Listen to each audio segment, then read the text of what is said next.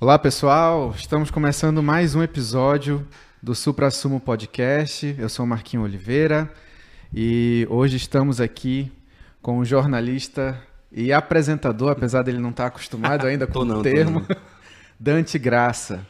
Dante, obrigado por ter aceito o nosso convite. Nada, cara, eu que agradeço. Assim, é uma das coisas que eu mais gosto é de falar da minha na minha rotina e ela dá muito assunto porque ela tá muito puxada, então a gente tem muita coisa para falar, acho que dá pra fazer muita coisa legal. Na verdade, a gente sempre transitou mais ou hum. menos no mesmo meio, né, Dante? A gente não teve a oportunidade ainda de bater um papo, de ter uma conversa.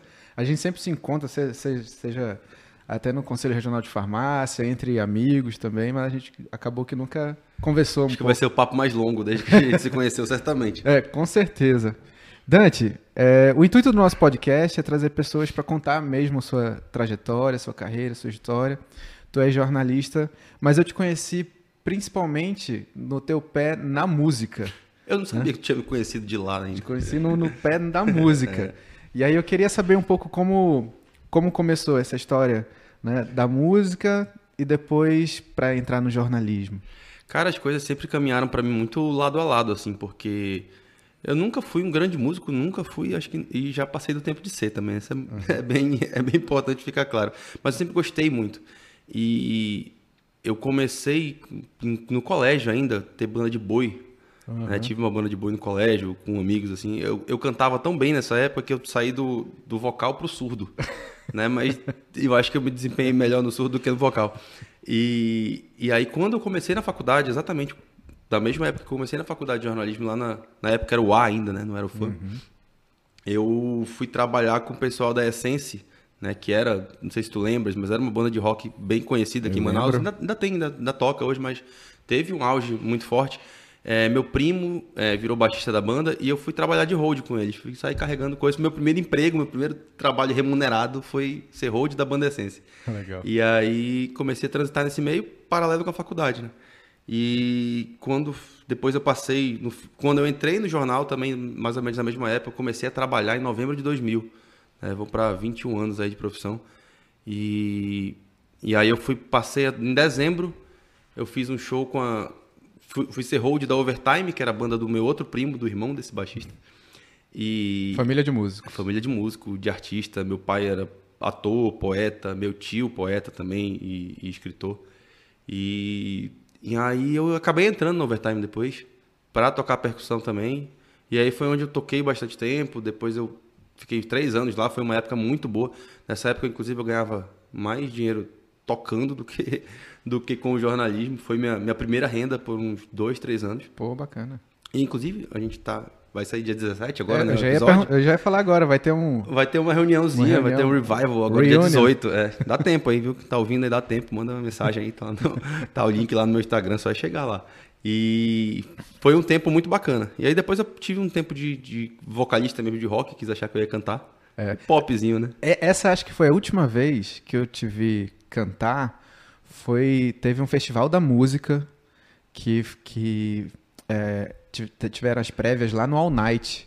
Sim. Não sei se tu lembra, acho que tu lembra. Eu fiz, eu fiz um, eu fiz um no All Night, eu acho que foi com uma outra banda ainda, foi com uma banda chamada Gravata Borboleta, eu acho. Exato. É. Exato. Um amigo meu tava tava também apresentando a, a canção dele lá.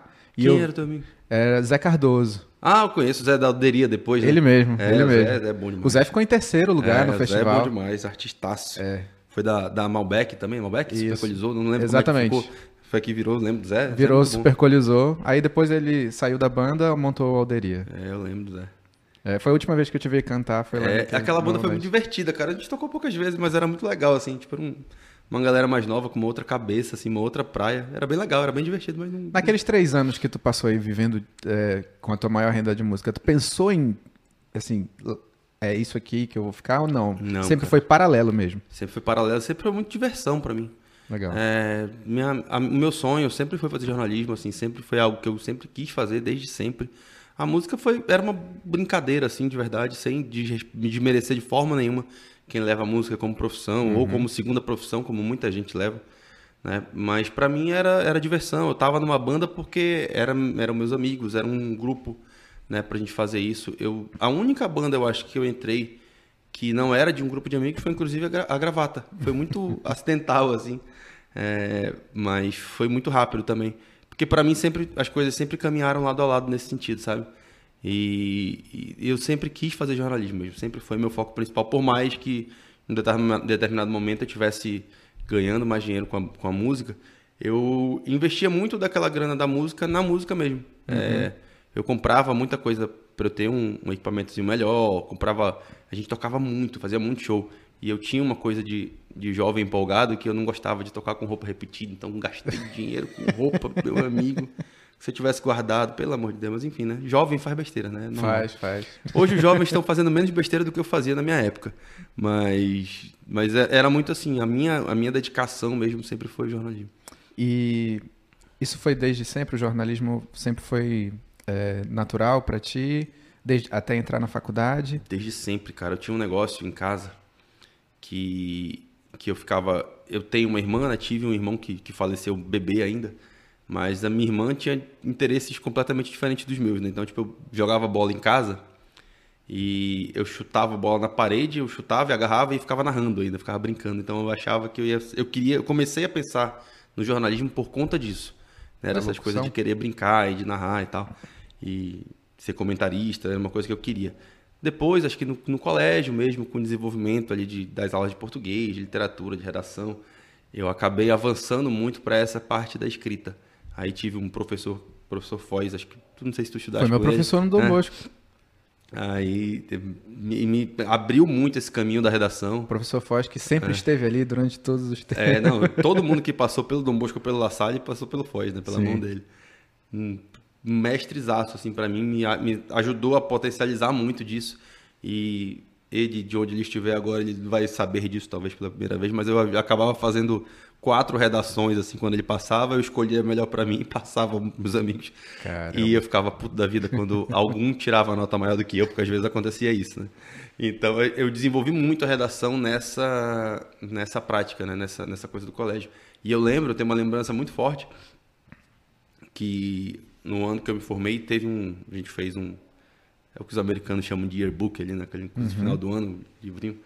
E eu brincando falei, ah, um dia vocês ainda vão ser notícia do meu jornal. Assim, eu não tenho um jornal, né? Mas felizmente eu consegui dois anos, um ano depois, na verdade, que eu saí do colégio no final de 99, um ano depois eu estava trabalhando, é, seguir essa profissão e, é um orgulho gigantesco para mim, assim. Por isso que eu, quando a gente foi falar, foi, né, anunciar, tipo, bota apresentador, bota jornalista, eu falei, cara, bota jornalista, porque eu apresentador, repórter, comentarista é uma função que eu vou estar em algum momento. É, mas ser jornalista é algo que eu escolhi para ser da minha vida e eu vou ser uhum. sempre, sem, esteja na função que eu estiver, sabe? Engraçado, eu me dou assim, melhor com essa... Eu, eu não conheço muito bem é, a carreira do jornalista no sentido de, de entender as vertentes uhum. do jornalismo. Para mim, o repórter é jornalista, para mim Sim. o comentarista é jornalista. Não é? É diferente? Não, é isso. É isso. É isso também? Só que assim, é, para eu ser comentarista hoje, é porque eu sou jornalista. Para eu ser uhum. apresentador hoje, é porque eu sou jornalista. Para eu ser repórter hoje, é porque eu sou jornalista. Então, é por isso que eu prefiro a, a, a nomenclatura maior, porque eu acho que ela até é um, um antídoto contra vaidades, contra o ego, porque não dá para dizer que jornalismo não tem isso. Pega. Uhum. Porque chega um momento que, sabe, as coisas começam a virar para ti de uma forma, né? e eu estou experimentando um pouco isso numa escala muito menor ainda do que outros amigos meus, e às vezes isso pode ser armadilha né? Uhum. Tem muita coisa assim. Tipo, ontem, por exemplo, a gente foi. Eu não saía para uma reportagem na rua há anos, anos, anos, anos, porque eu estou muito em redação há muito tempo. Ontem a gente foi preparar um material especial para o programa de Natal. E eu estava do lado da Nayandra, que tem muito mais tempo de TV uhum. do que eu. Inclusive, é, quero chamar a Nayandra ah, aqui. Chame, chame, Nayandra estudou comigo no colégio. Sério? Lá, foi, no Lato Sense? No Lato Sense. Ah, é, Nayandra, eu conheço. A Nayandra foi do Overtime. Eu sei. Banda, é junto. Eu, estive, eu estive, é. assisti vocês. Ela, é. Tu, ela e o, e o Álvaro. Hum. Sim, o Álvaro tinha. Eles, eles, tinham uma outra banda também que eu tô é. querendo lembrar agora qual era. Era Marluá. Marluá, isso. Era. Marluá. Assisti, assisti acho que o primeiro show da Marluá. É. E aí, tipo, a Nayandra é muito mais conhecida do que eu. O Amaral nem se fale, né? Tipo, muito tempo também de, de TV já. Uhum. E teve uma hora que passou uma pessoa e ela me cumprimentou. Eu fiquei, caramba. Tipo, eu tô experimentando essas coisas agora que são novas para mim, né? E às vezes eu acho que se você não, não se blindar de, de vaidades e dessas coisas todas é bem é bem tentador assim essa coisa. Tu começou então escrevendo? Sim. Escrevendo. Eu tive uma carreira de impresso de 11 anos. Onde Aí, é que foi? No Diário do Amazonas, eu passei 16 anos lá. Uma boa parte da minha vida inteira, né? Tipo, fiquei lá. E eu fiz só impresso por 11 anos. E aí, de 2011 até 2016, eu fiquei transitando entre impresso e digital. Eu coordenava o D24AM na época, que é um projeto que eu vi nascer. Assim, a gente foi, a gente fundou. Eu vi, vi muita coisa nascer lá no diário, né? Uhum. É, a gente fundou o, o, a gente fez o diário renascer, na verdade, antes de tudo. Porque eu até brinco que quando eu entrei no diário, ele imprimia 400 e voltava 500 da rua, porque ele realmente não vendia naquela época. Ele só vendia segunda-feira, porque era um dia que a crítica não circulava. E aí. Caramba! É. Era o único dia que o diário vendia. E aí tinha. Eu, a gente remodelou o diário, fiz parte dessa equipe que remodelou o diário, transformou o diário no jornal mais forte. Em 2008, eu fiz parte da fundação ali, da concepção toda do 10 Minutos que foi um, é um jornal popular que ainda tem hoje, mas que já perdeu muita força, mas ele em determinado momento ele chegou a fazer de Manaus a terceira cidade que mais lia jornal impresso no Brasil. Isso não sou eu que estou falando, é a Ipsos Marplama, dos principais institutos de pesquisa de mercado aqui do, do Brasil. Tu acha que por causa do, do formato, do tamanho, das notícias? Formato, tamanho, linguagem, preço. Uhum. Né? A gente não tinha essa categoria na época aqui em Manaus e funcionou muito. A gente conseguiu equilibrar a gente brincava, a gente era popular, mas não era popularesco, né? a gente não, não fazia uma coisa muito sensacionalista, por mais que o perfil dos jornais dessa, dessa característica seja assim. Então deu muito certo. A gente chegou a vender 110 mil jornais, cara, Caramba. no dia. Era, era coisa assim absurda. Pô, então tu acompanhou uh, essa transição do impresso para o digital, né? Como... Eu fui parte dela. Pois é, como é que foi, como é que foi essa, essa mudança? O que, que impactou para vocês lá dentro, assim? na hora que viu assim, ei, não está mais vendendo impresso. Agora a gente vai ter que migrar para o digital. Como é que foi essa mudança dentro ali no, no, nos bastidores? É, esse processo ele ainda, ainda existe, cara, porque a gente está falando, né? Quando a gente fala em jornais impressos aqui em Manaus, a gente está falando de empresas familiares, né? Uhum. Então, além de você ter o apego ao negócio, claro, a visão, a visão empresarial, você sabe que tem um apego histórico, né? Também. Então, tomar decisões nesse contexto é muito mais difícil a gente teve que tomar decisões recentes assim lá na crítica. É, a gente, por exemplo, hoje a nossa edição de domingo é uma edição é, muito forte ainda. É uma edição que vende muito ainda. E ela tem essa característica de começar a vender cedo, né? Tipo, a gente sempre costumava meio-dia, uma hora da tarde, o jornal de domingo estava na rua. Então, que decisão que foi tomada? É, não tem mais o jornal do sábado hoje. É, você pega, faz aquela edição robusta de, de, sábado e domingo, agora na edição de fim de semana, que é uma edição forte, continua sendo forte, de venda muito forte, né, uma, com sobras a que mais vende aqui em Manaus hoje. Mas você concentra esforços, porque você está tá falando de insumos que são comprados em dólar, cara. Né? Tipo, papel você compra em dólar. Imagina é, você Nossa. conseguir manter o preço de um jornal, que já é uma, uma, uma mídia que tem menos, menos penetração na sociedade hoje, com o preço do dólar lá em cima, né? Todo, todo aquele material, bobina, fotolito, um monte de coisa que você tem, você precisa para fazer muita coisa em dólar. Então, manter uma máquina daquela, uma rotativa, é, é absurdamente caro. Então, você ah, vai fazendo esses pesos, assim. Né? Tu enxerga o tempo disso ou não? Tu ainda acha que vai se manter por um tempo? Eu acho que ainda se mantém por um tempo, eu não sei quanto. Uhum. E não sei de que forma, não sei o que, que a gente vai precisar fazer ainda para conseguir manter esse formato né, muito tempo mais forte. Mas as decisões, você enxergar o mercado, o, o teu trabalho de forma diferente, isso é urgente. A gente tem, tem feito esse processo cada vez mais. Por exemplo, é, depois que a gente tomou essa decisão do fim de semana, ok, a gente viu que está tudo certo, que o jornal de sábado acabava sendo mais caro para a gente do que rentável. Uhum. É, você sair, você se arriscar, arriscar empatar um negócio não vale a pena, muitas vezes. Então, de, qual foi a, a, decisão seguinte que foi, que foi tomada? O jornal de segunda também parou de circular, porque era um jornal mais frio, uhum. pouca coisa acontece no fim de semana. As grandes coisas do fim de semana vão estar no portal, a gente tem o, nosso site que inclusive está passando por uma modernização, talvez no dia que, que a gente publicar aqui já esteja até virado o, o site, a gente está, mas que hoje amanhã deve virar. é, justamente para ficar mais fácil, para a gente finalmente vai ter uma tecnologia MP, para ficar mais, uhum. mais, mais fácil de carregar no, no celular. A gente está tentando levar a crítica, né? e eu estou falando dessa parte específica de impresso e, e, e portal, para a maior quantidade de pessoas possíveis da, maior, da forma mais fácil. Né? Cara, então a gente vai isso. conseguir chegar nas pessoas. Se a gente não tinha MP agora, porque o cara lá da, da periferia não consegue o... carregar uma notícia. O que, que é a MP? A MP é, uma, é um formato. Sabe quando você está no Facebook ali, por exemplo, aí tem um link de um site. Tem aquele uhum. trovãozinho ali do lado? Sei. Aquilo ali carrega muito mais rápido do que uma que não tem o trovãozinho. Ah, entendi. Então, tu vai clicar ali, pô, rapidinho vai aparecer. Então, tu, muitas vezes, o que, que acontece? A pessoa está numa, numa região da cidade que a internet pega ruim. Uhum. Aí tu clica num link. Ele não abre, tu sai e vai para outro. É, na mesma hora. Na mesma hora. Então, a gente quer manter as pessoas ali, Legal. com a gente.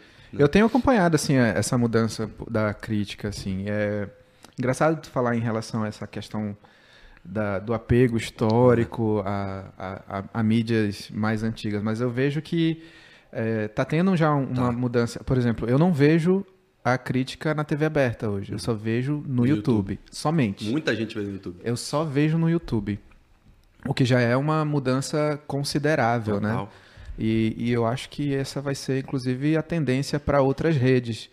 É, ainda, ainda tem uma resistência, eu vejo, pelo menos das, é, de outras emissoras, de estar de, de tá migrando para a internet dessa Porque forma. Porque tem um pensamento de que tira é, a audiência não, não tira, agrega. É, Se a pessoa que está vendo exatamente. no YouTube, ela não ia ver na TV, uhum. eu, por exemplo, eu vejo a CNN, eu vejo muitas vezes no YouTube.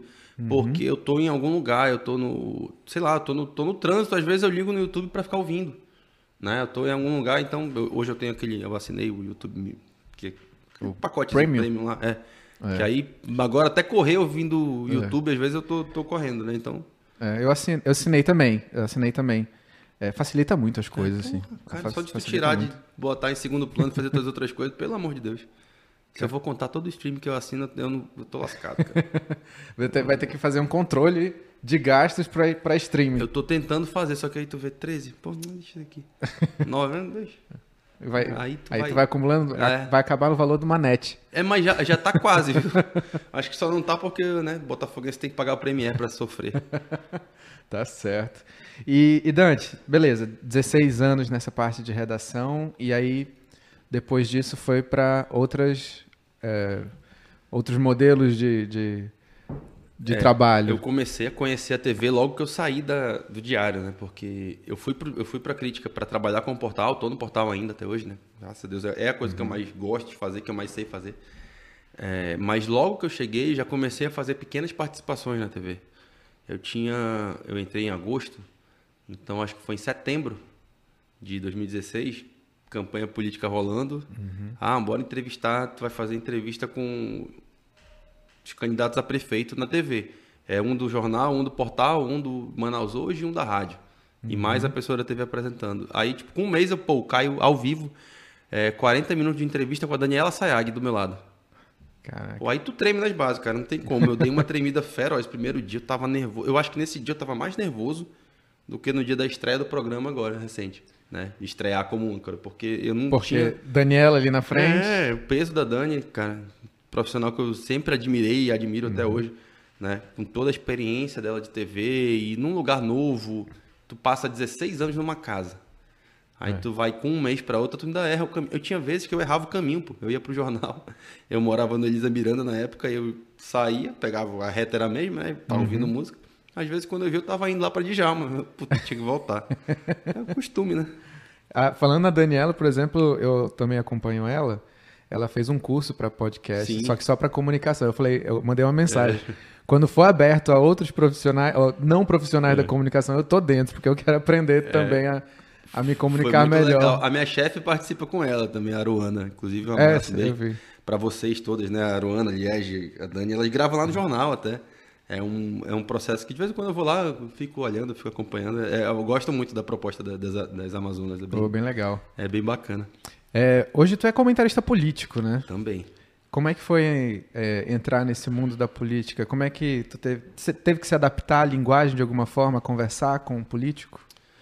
Cara, assim, conversar com político nem tanto, porque era algo que já fazia quando, quando repórter, né? Fui fui, fui cobrir eleições. Eu, eu, digo que eu cobri uma eleição histórica, que foi em 2004, a vitória do Serafim, que foi a primeira derrota do Amazonino na, uhum. na carreira dele. É, então, assim, o contato já era algo comum. O, o que acabou tendo que mudar mesmo foi eu conseguir expressar isso não digitando, né? Falar. E para mim, às vezes, era complicado, às vezes era difícil, porque eu falo normalmente, eu falo muito rápido. Hoje eu tô falando tranquilo, até falo mais de boa. Mas eu falava rápido e para dentro. Minha mãe ficava desesperada. A minha mãe é minha maior crítica. Ela vê assim, tipo, e ela fala: Tu errou tal hora, tu fez isso, tu fez não sei o que, tua camisa tava dobrada pro lado errado. Ela é terrível. Mas eu sempre peço a opinião dela justamente por isso. Né? Então, é, essa questão da linguagem com a TV foi mais difícil para me adaptar. Aí depois eu tive um, um, um, período também de me adaptar com o hate, né? Porque ele vem. Sim. Normal, eu tava ali numa época que eu entrei para fazer essa parte de, de, de, comentário político mesmo, fora entrevista, fazer o comentário diário. Muito naquela época da Vaza Jato, começando a. Meu amigo aí, tipo, que me xingavam na internet. Dependendo da performance do político, tu tinha. Pelo amor de Deus. Tu tinha diferentes haters. É, teve uma vez que eu, eu lembro que eu tava em São Paulo fazendo, uma, fazendo um curso pelo, pela crítica, né? A gente, um, um treinamento no Facebook. E aí teve uma oportunidade de visitar a Folha de São Paulo. Porra, eu sou jornalista, né? Pelo amor uhum. de Deus, vou na Folha de São Paulo 200 vezes se eu precisar. Por mais que no outro dia eu possa reclamar de alguma forma de tratar algum assunto. E fui lá e postei. Aí alguém foi lá e comentou no meu, no meu Instagram. Agora eu entendi porque você comenta as coisas da maneira, sabe? Tipo, o pessoal é, é hater mesmo pesado. Porque tu foste na Folha. Porque eu fui na Folha. Tipo, ó, um jornalista foi na Folha. Tipo, um, um, um médico ser criticado porque ele foi no Albert Einstein, sabe? Tipo, Sei. É meio, meio doido isso. Mas. Mas é, depois acostuma. Depois já. Já não, já não tem não, tanta importância assim. Não, né? Porque se tu for ligar para tudo que falam. É. é. Comigo também acontece um pouco disso é, aqui no, no Educac, né? Porque é uma empresa de educação e às vezes também tem a, a os haters devido ao preço de alguma hum, coisa sim. ou de uma aula que aconteceu. É um Isso é um absurdo.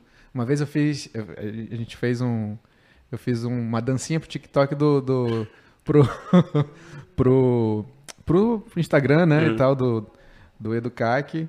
E aí, como era final de ano, tava todo mundo ali é, brincando, aquela coisa toda, aí veio assim, é para isso que tá indo a educação. Pelo amor de Deus. a educação no Brasil tá caminhando para isso. Não, falei, o pessoal se apega a umas senhora. pequenas coisas, né, que é, que é bizarro, cara.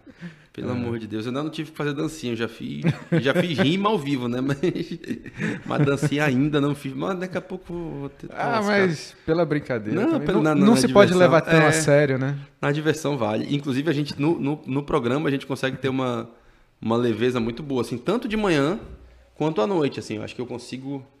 Eu não, a gente, né? Enquanto uhum. trio, porque é um trio de manhã e um trio à noite, né? A gente consegue lidar muito bem e, tornar, às vezes, assuntos pesados um pouco é. mais leves. Cara, eu senti uma mudança bem significativa nesse formato, assim. É.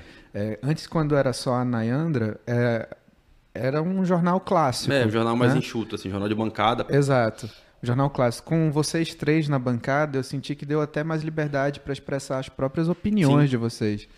Isso é uma liberdade dada pelo, pelo editorial? Como é que funcionou isso? Teve um acordo assim, olha, eu, eu gostaria de dar a minha opinião em determinados assuntos, ou é natural, isso sai lá na hora? A proposta sempre foi essa. A gente, é, inclusive, é até o que eu falo, se não fosse para ser assim, eu não estaria lá. Porque uhum. vem muito, a, a minha chegada para a Crítica Notícia, ela chega muito por conta dessa do, do que tem hoje no, no Manhã no Ar, né? Aquele, aquele uhum. comentário opinião mesmo. E a ideia desde o começo era ter um programa mais, mais comentado.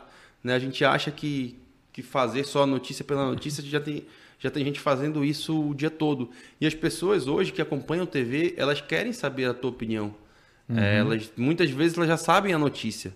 Elas querem saber o que tu vai falar. Um exemplo que, enquanto consumidor ávido de jornalismo esportivo que eu sou, é, eu sou botafoguense. Às vezes eu o Flamengo perde alguma coisa, eu vou lá no. Eu já sei que o Flamengo perdeu. Uhum. Mas eu vou lá no Mauro César, eu quero ver o que, que ele vai falar daquela derrota do Flamengo. Ou então. Ele é flamenguista. É, ele é flamenguista. Mauro César Pereira, um cara mal-humorado pra cacete, mas é um puta jornalista. E aí, tipo, sei lá, o Botafogo ganhou o título da Série B. Ah, eu quero ver o que ele vai falar. Porque tu quer ver é, é essa opinião. relação que você tem hoje com as pessoas. Então, muitas vezes a gente sabe que as pessoas já sabem daquela notícia, elas querem saber o que a gente acha, de que maneira a gente trabalha aquilo ali. Então, eu, eu, é o que eu costumo falar. A gente traz uma, um formato que é muito parecido com o de TV fechada uhum. para uma TV aberta. E esse é um desafio absurdo. Eu senti Porque é, a gente, num, num formato que é muito para a classe AB, a gente está falando com C, D e E e tem que, tem que fazer eles entenderem e acompanharem o que a gente está tá querendo propor. É, nesse, nesse contexto da tua pergunta, eu faço até um. Eu acho que o melhor exemplo que a gente tem sobre como essa, essa proposta foi colocada para a gente trabalhar da melhor maneira possível. É, eu cito muito como exemplo o nosso programa de estreia, que foi com uma entrevista com o governador. E muita gente achava, ah, uma entrevista com o governador, a crítica, ele trabalhou lá. Viva, Vai ser uma entrevista uhum. combinada. Meu amigo, é. o que a gente recebeu de mensagem? Ei, pô, Peraí, Vocês né? estão assim mesmo, sabe? Porque. É. Eu, sabe onde eu vi isso? Quando teve uma convidada de vocês que. Eu vejo jornal, viu? Tô vendo. Eu vejo. Tô feliz eu vejo, com isso. É, é, verdade, assim, eu não, eu não vejo outros jornais uhum. mais. É, é, por, assim, lá de casa. Eu e minha esposa, uhum. a gente gosta muito do, do realmente do, do, do Jornal da Crítica. Fico felizão. É, eu vi uma convidada na qual estava defendendo a, a causa de, de, de, portadores de deficiência, na qual teve a, a secretaria que foi extinta, se, é, se tornou um departamento. Então, eu falei, caramba, realmente, os caras estão críticos mesmo a, de, forma, de forma aberta. Sim a, algumas decisões do governo. Não é porque o cara trabalhou lá que, é, que não se pode falar. Né? Eu, eu gostei muito disso. É, e não, e não, não tem, cara. A gente está conseguindo. É, esse formato ele só consegue existir se ele tiver essa, essa liberdade, né? essa, essa forma de, de, trabalho que a gente tem. É, então é, não, não teria como você se colocar à margem nessas horas, uhum. sabe? Então esse dia foi, acho que foi a Nancy que estava lá, Nancy exatamente. Pegadilha, que é uma pessoa fantástica e uma ativista assim firme nessa questão, sem sem levantar a voz, às vezes ela tem uma classe para para te dar um tapa na cara assim de algumas coisas que ela é genial, eu gosto muito do trabalho dela. É, então a gente consegue desenvolver esse formato por conta disso, porque a gente tem essa essa liberdade para conseguir trabalhar, felizmente, porque hoje, hoje o caminho tem que ser esse. Não adianta a gente querer é, fazer nenhum tipo de, de concessão sabe, extra. Mas assim, claro, quando a gente tiver que elogiar alguma coisa, pelo, por, pelo fato da gente ter a liberdade para criticar quando é para criticar, quando for para elogiar, é uma coisa, vai ser uma coisa genuína. Talvez essa tenha sido a, a diferença entre a escolha de assistir outros jornais, porque o que eu percebo é que existe uma crítica, uma crítica pela crítica, assim, em relação a a, a tudo. Sim. Jornais que acho que não são tão isentos, realmente. No sentido de que se, se, se houve alguma coisa boa, diferente seja governo federal, governo estadual, até mesmo municipal, não vamos falar bem disso, uhum. né? Então, eu percebi isso em outras mídias, assim, o que me fez ficar meio, é, meio reticente em relação a, a, acompanhar. E eu tenho esse, esse cuidado, assim, pelo menos um pouco dessa preocupação.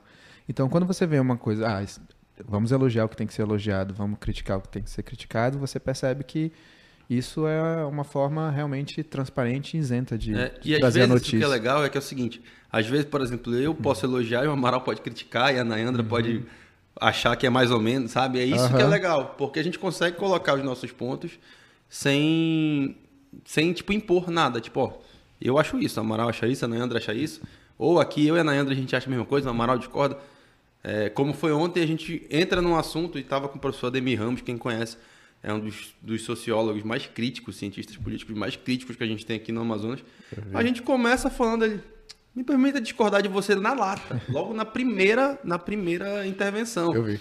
Então, tipo, sabe, é, é, é, legal pra caramba de fazer isso, porque a gente se surpreende ao longo do, da como a coisa vai rolando, eu não converso com ele antes, eu não converso com, não conversei com a Nancy antes, eu não combinei nada com ninguém, pô, tipo. Uhum. Então, às vezes a gente tem uma pauta, obviamente, a gente tem uma, uma sequência de coisas ali que a gente se prepara para perguntar, mas que muitas vezes a conversa conduz para um outro caminho, né? E aí a gente tem que ter conteúdo pra, né, sobre aquele assunto para conseguir ir, ir, transitando por ele, né, sem, sem ficar um bate-bola, só, só um pergunta e resposta, não é um ping-pong, é um É um circuito ali que tu vai para cá, tu vai para lá, tu vai para outro caminho, tu para um pouquinho, tu volta para outra coisa. A gente fala de um assunto e o cara tem a liberdade de comentar, por mais que não, não seja a praia dele, porque ele está ali na mesa com a gente, é um convidado que está na nossa casa, né? Tipo, quando tu chama alguém para jantar na tua casa, ele vai falar do futebol, da música, Sim. do que tiver rolando ali na mesa, né? Então, é isso, é por isso que é legal. É muito legal fazer o programa. Legal mesmo. É, entre essas é, essas modalidades do jornalismo que tu passaste, a redação, o repórter, agora você está na, na apresentação na TV. Qual que te deixou, qual que te deixa mais confortável? Qual que tu que tu sentava ali e falava, beleza, aqui é, eu consigo fazer as coisas tranquilamente. A mais confortável que eu tive, assim, sem sombra de dúvidas, foi quando eu fui editor de cultura por um tempo aqui, foi por uns dois, três anos, lá no Diário ainda. Porque eu sempre acompanhei muito, assim, tipo, eu comecei querendo fazer jornalismo esportivo, mas eu migrei para cultura muito cedo. E, assim, eu tenho uma facilidade de escrever mais rápido, assim, tipo, tem, é meu, sempre foi. Então, eu conseguia dar conta de um caderno de oito páginas muito rápido. E com conteúdo, não é que eu fechava com qualquer coisa. É, se precisasse mudar alguma coisa, eu lembro, por exemplo, quando, quando morreu o Heath Ledger, né, que eu tava com o caderno, lembro, o caderno tava fechado, ele morreu acho que era umas cinco e pouco da tarde. É, como eu tava ali, tipo, eu rapidinho consegui pegar, fazer, escrever lá e troquei e, deu tudo certo. Quando morreu o Michael Jackson, também eu lembro que 10 minutos na época tava praticamente fechado, a gente consegue. Então, mas aí eu já não tava em cultura exatamente. Mas era era para mim era mais fácil. Era mais fácil. Eu lembro que na Copa de 2006 2006 ou 2010. Uma dessas duas. Tinha jogo de manhã em 2010. 2010. É, uhum. Como é que eu acertava com a, com a minha subeditora, né? Eu ia de manhã, tipo, geralmente os jogos começavam tipo 10 horas da manhã, uma coisa assim. Eu chegava às 6 horas da manhã no jornal, eu abria o. Assim, a gente tem diagramadores, né? A gente tem pessoas que, que chegam ali e podem montar uma página para ti. Só que tem um template né, definido. Uhum. E eu tinha muita facilidade de trabalhar com o sistema. Então eu chegava às 6 horas da manhã, não precisava de diagramador de nada. Eu chegava, montava lá a minha a página todinho, o caderno todinho, mas 8 e meia, 9 horas eu saía, deixava o caderno pronto. Aí quando Caramba. terminava o jogo, a minha editora ia para a minha subeditora ia para lá, ela dava uma passada assim rapidinho, via se tinha algum erro, alguma coisa, aí trata, fazia o tratamento de foto, pedia que é isso eu não tenho como fazer, passava o tratamento de foto pro cara lá que tem um padrão, para duas horas o caderno estava fechado. Aí a gente tinha acertado, se acontecer alguma coisa urgente, porque o nosso deadline do caderno era seis horas nessa época. Aconteceu alguma coisa urgente nessa Aí, aí um deles coisa. volta. Né? Um, de, uhum. um, um, deles volta, a gente revezava ali.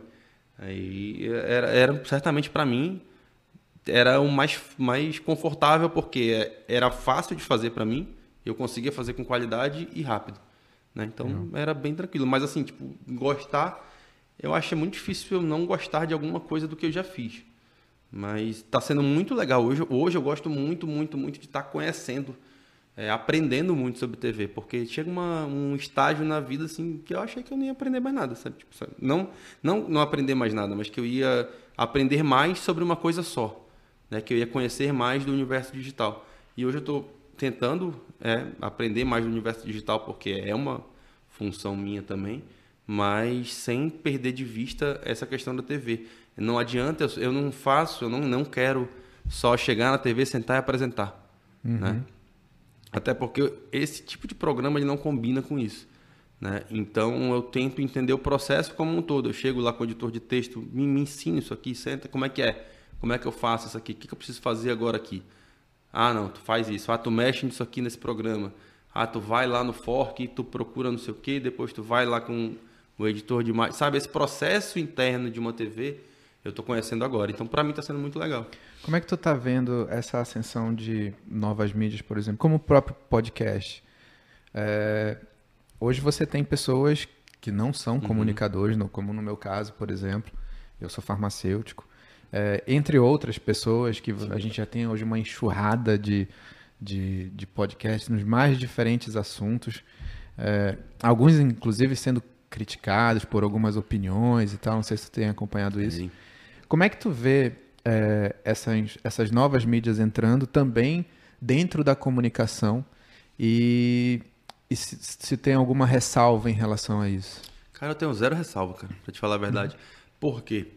Porque ter pessoas de outros meios na comunicação não é de hoje. A diferença é que hoje é democrático. Uhum. Sabe? É, por exemplo, você vai volta aí 30, 40 anos, sempre teve um articulista economista, sempre teve um articulista de jornal é, sociólogo, sempre teve outras áreas de conhecimento é, escrevendo artigos em jornais, é, escrevendo, se manifestando né, uma opinião ali num, num jornal, claro, muitas vezes na, na, na parte opinativa mesmo, né? não, não necessariamente construindo uma reportagem, uhum. mas a opinião, a visão dele estava ali dentro. Né? E hoje a diferença é que todo mundo consegue fazer. Né? Eu não posso querer pedir que um, um monarca da vida não se manifeste. Eu não gosto do que ele fala. É, eu, eu, também. Né? Mas ele tá lá, ele pode fazer. Aí a, a ignorância que ele demonstra de certos assuntos, infelizmente, é um retrato social, porque é uma ignorância que parte de muita gente. Né? Então, é. por isso que. Eu também não concordo, mas é que tá. Eu também não concordo, mas eu também não deixo de assistir. Também é, tem isso, né? Eu vejo quando eu gosto de algum cara que vai é, lá. Assim, também. tipo, sei lá, Marcelo Freixo ouve tudo. Outro uhum. eu escuto alguma coisa. Aí, sabe, eu vou é. pescando, vou vendo os cortes e tal. Ah, se eles levam um cozinheiro, pô, vou ver, porque eu gosto uhum. de cozinhar e tal. Eu vou tentando pegar essas coisas. Porque qual é a vantagem? E aí, muito jornalista pode ficar puto comigo. Mas ele parte de um lugar que a gente não tá. Então ele vai perguntar uhum. coisas que eu não vou perguntar. E que Sim. às vezes são dúvida da população. Às vezes é uma coisa extremamente óbvia. Ou é simplesmente uma viagem louca que é, ele teve. Né? E isso sempre vai ter. Num programa de três horas, assim, boa parte é a viagem louca que ele teve. Mas aí tem ele, tem os outros, tem o Pode Par agora que também tá por aí, tem. É, até o Lula foi no, Sim, no podcast. Foi lá né? e foi uma estrondoso de audiência, né? Foi. Eu tô tentando sonhar o dia que ele vier aqui, a gente já tem articulado para trazer ele para cá para o podcast do Sim Não, lá do jornal. A gente conseguiu levar uhum. o Dória né, para lá e foi bem legal. É, o Bolsonaro a gente não conseguiu, tentou, mas não conseguiu. Ele deu entrevista só lá para a TV. Mas a gente quer tentar uhum. trazer, ter esse tipo Ele deu uma entrevista pro Siqueira, não foi? É, é porque o acordo dele com o Siqueira é dele mesmo, né? Tipo, eles se ligam, uhum. um liga pro outro e vem aí, né? E aí ele vai.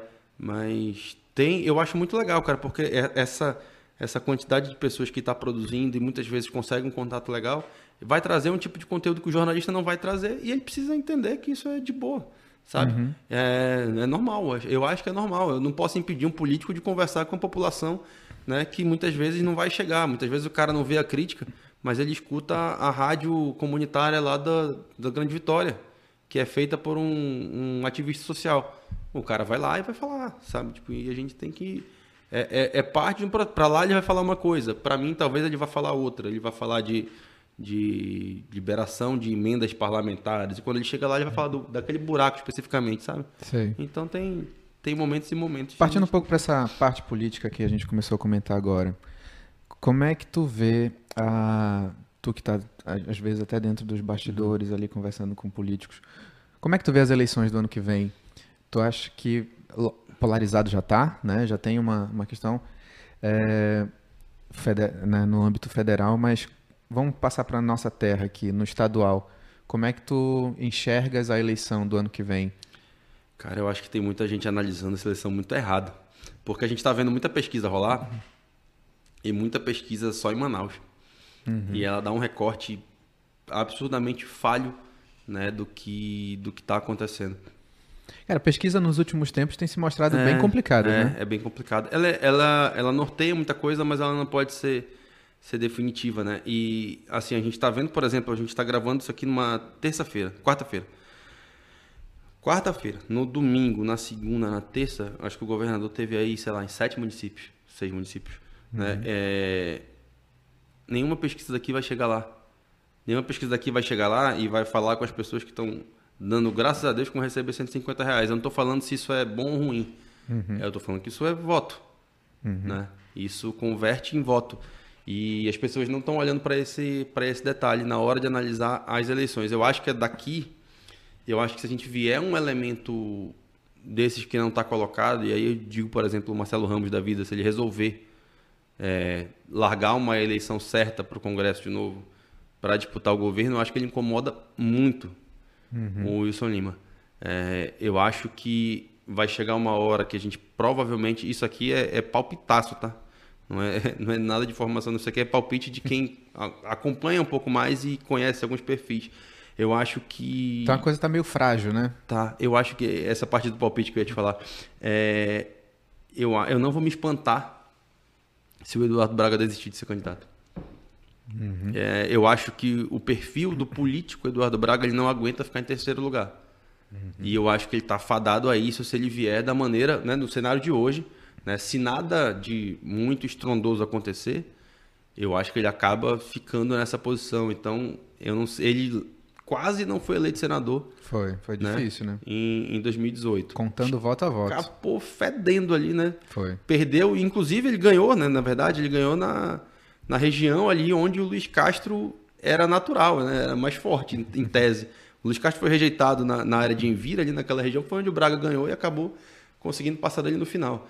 Então, eu não acho que ele ele não ganha do Amazonino no primeiro turno, obviamente não, não. E eu também não acho que ele ganha do Wilson Lima no primeiro turno. Então, é muito difícil para ele pegar esse peso de ficar em terceiro para daqui a quatro anos disputar o Senado de novo. É complicado. Então, é, eu acho que a gente, é, talvez a gente não esteja olhando tanto para isso, mas é um, é um movimento que eu acho que pode acontecer. Caramba. E, Dante, tua migração para TV, tu ainda está se adaptando? Tô. A barba foi uma delas, né? A barba foi. Porra. Eu, eu cheguei a pedir para apresentar de barba, só que assim, minha barba não é muito cheia. A tua é bem melhor que a minha, nem se compara. Não, a minha, não. é cheia das falhas. Não, né? a minha, a minha tem muito mais falha. Muito, muito, muito. Porque a minha falha é aqui, ó. Aqui. Ó. Teve que ficar alinhadinho. Aí eu tive que tirar, né? Então, tem, acostumado a tirar de dois em dois dias, porque é, fica ralinho. Aí o cabelo eu demorava umas três semanas para cortar, agora eu corto dos, 10 em 10 dias praticamente é, acostumar a usar paletó, né? Puta. Eu, não, eu, eu, me, eu, assim, quando eu olho, eu falo, pô, tá bonito. Mas, porra, eu sou acostumado a andar de. Peraí, deixa eu ver se pega aqui. Andar de assim, tênis. Tá. Ó, sabe? Não pode ir assim pro jornal. Não, eu vou pro jornal, só que chegar na hora de apresentar, eu boto sapato, né? Aí eu sou, eu sou desse jeito, né? Tipo, então, mas é, é adaptação em tudo. Em tudo. Né? Inclusive nisso, mas tô, tô, tô gostando pra caramba, assim, de verdade. Eu estou muito feliz, estou muito cansado, porque é uma rotina muito pesada. É, me conta assim, como começa o teu dia, como é que ele termina? É, eu acordo 6 horas da manhã, porque eu moro do lado do jornal, isso é fundamental dizer, porque eu vou a pé e, e bem, não pego trânsito, não pego nada. Eu acordo 6 horas da manhã, já vou estudando aqueles assuntos, repassando né, aqueles assuntos que eu vou falar no manhã no ar. Chego lá umas 7h15, aí tem variação de hora que você entra, não tem um horário certo, certo, mas entro ali por volta de sete e meia, né? E aí geralmente fico até mais oito, às vezes passa um pouquinho, como passou hoje, né? Que uhum. acabei me atrasando. E, enfim, termina. Eu tomo café, às vezes eu tomo café em casa, porque justamente porque é do lado, ou tomo café no jornal. E aí fico no jornal já, até quatro horas, saio só para almoçar, né? Eu vou almoçar em casa, justamente por ser do lado. E às vezes dou uma sonequinha de meia hora. E aí fico até quatro no jornal, né? No prédio do jornal, fazendo a minha parte do portal. E aí eu vou para a TV. Aí fico até o programa terminar, 9h15, 9h30 eu tô em casa. E dá umas 10h30, 11 é a hora que eu vou passar os assuntos para o diretor do programa da manhã. Porque eu prefiro é, já alinhar essa hora, porque é a hora que meio que tá tudo definido ali, né? Não vai acontecer mais nada. Entendi. Às vezes tem alguma votação de madrugada que aí eu falo, ó, vê aí o que, que vai dar esse negócio e tu me passa de manhã. Então hoje tu se dedica é, integralmente à crítica, né? Total. Mas é, a maioria dos. Eu vejo que muitos jornalistas às vezes estão sempre em outras, né, em outras emissoras, outras mídias e tal. Tu pro, pretende ou tinha projetos paralelos a, a, ao jornal que tu eu trabalhava? Eu tinha projetos pessoais, cara, que eu tive que dar uma adiada. Foi? É. De, de, assim, eu tenho algumas ideias de, de coisa pequena, não coisa de, de volume financeiro, é uma coisa que muito mais até de prazer e projeto para o futuro, que eu tive que dar uma parada, dar uma segurada. Mas eu acho que agora já vou voltar, porque eu devo ficar até março, até 10 de março eu devo ficar no meio no ar, depois eu vou sair. Né? Porque não, não dá, o corpo uma hora não vai aguentar. E aí, isso já estava acordado, então não é nada. Uhum. Não é nada. Não é novidade. Surpresa, pessoal. o pessoal já sabe. E e aí eu vou tocar, já vou começar a tocar esses projetos agora para quando eu tiver esse tempo, eu vou, né, seguir. Eu tenho também o... A internet? É, é a internet, é a internet. Uhum. mas nada a ver com, com nada que vá competir com o que eu faço, né? Eu não uhum. tenho vontade de ter um site de notícias meu, não tenho, não é um projeto pessoal meu. O blog do Dante? É, não tenho, sabe? É, passa por muitas coisas que eu não estou disposto a, a encarar, prefiro trabalhar mesmo onde eu estou e, e tocar minha coisa tranquilamente. E tem um, tem um conselho também na parte de comunicação do conselho, uhum. que eu já uhum. faço há quase, quase quatro anos de conselho de farmácia. E, só que lá, felizmente, eu tenho uma equipe que me ajuda, né? Eu consigo é, dividir funções. Tu tem ali, que né? se desdobrar, né? É, tem, tem. Tem, inclusive, já até, até vou ter que ano que vem vão ganhar um pouquinho a mais, porque eu, eu preciso atribuir um pouco mais de, de funções para eles para conseguir dar conta, né? Para conseguir São resolver quantas pessoas contigo? São fixas, eu, eu e mais duas, e tem um a mais que vai, quando eu preciso, eu chamo. Freelancer. É. Então aí são, são praticamente quatro aí, né? Tem, tem usado bastante esse quarto elemento, porque a demanda tem sido grande, né? Ontem usei, inclusive, também. ah, sim. Ah, é verdade. Ontem, é. Ontem na verdade, foi a quinta. Porque ela, ela já geralmente, contrata aí, quando, Dante, quando o quarto Quando o quarto não consegue ir, ele me, ele me quebra o galho com ela. Então já, a gente já vai. Tem, tem, tem que dar um jeito, né? Tem que dar conta.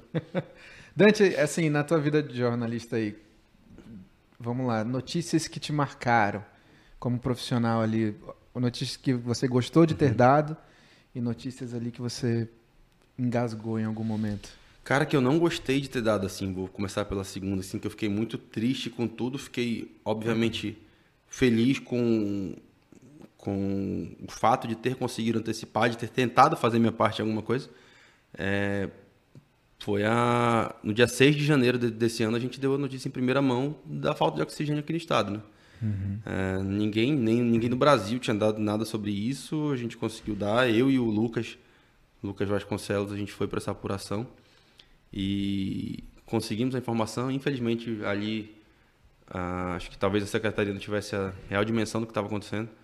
Tanto que a nota que eles passaram foi de que estava tudo bem nos hospitais e né? depois a gente viu o que aconteceu, né? Então, essa notícia ela me marca muito, assim, acho que vai me marcar para o resto da vida. Acho difícil que eu tenha alguma outra notícia de um impacto social tão forte. Eu acho que essa data é, fez uma cicatriz no amazonense. Total, cara, total, total.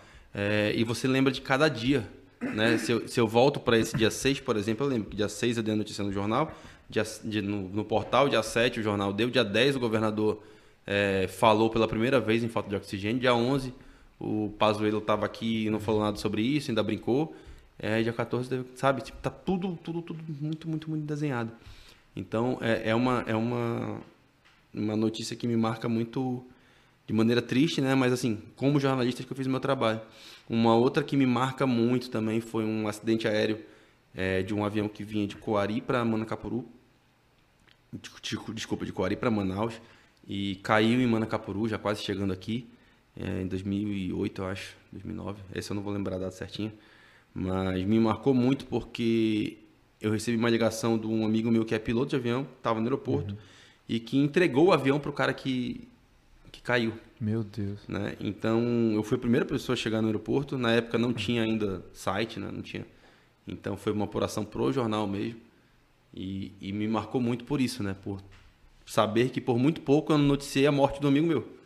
Né? Escapei Caramba. assim, foi, foi muito puxado. E aí, da, de, de aspectos né, que, que eu considero positivos, eu, eu gosto muito de lembrar da, da eleição do Serafim 2004, porque importância histórica para para Foi a quebra de uma hegemonia de um grupo, sim, né? Sim, é a primeira vez que aquilo acontecia aqui no estado, foi muito foi muito marcante. Essa essa eu não, eu não, eu não esqueço não, assim, tenho muito, tudo muito bem bem claro também na minha cabeça. E aí tem uma pá de coisa que a gente já fez, né? Mas acho que essas são as que mais me marcam, assim, sabe? Cobrir o Covid foi difícil? Demais. Demais, demais, demais, demais. Foi tenso, assim. E, e eu falo sobre isso abertamente. Eu tive um, um, um, desgaste mental, assim, pesadíssimo, de cobrir depressão nessa, nessa, nesse contexto, sabe? E uhum. foi muito, muito pesado. E quando a gente achava que estava passando por tudo, veio aquela segunda onda devastadora, eu tinha crises absurdas porque eu estava em casa e eu não parava de ouvir sirene. Uhum. Né? Eu, eu, moro ali na, na André Araújo, perto do jornal, e é sirene é caminho para hospitais, sirene né? outro, sirene para um lado, sirene para o outro, caminho para Suzana, para sair também. Agora. Então, cara, era assustador. Primeira vez que eu saí daquele, daquele ambiente, acho que no finalzinho de janeiro, foi no dia que a minha avó vacinou, foi dia 30 de janeiro. Eu fui para fui para Novairão, né? Tenho uma relação muito próxima lá com o Novairão. Caramba, tá, e... tu, é, tu é o segundo convidado, né? O primeiro o convidado primeiro se mudou para lá. Marcos Lacerda, então Exatamente. Eu sei, eu sei.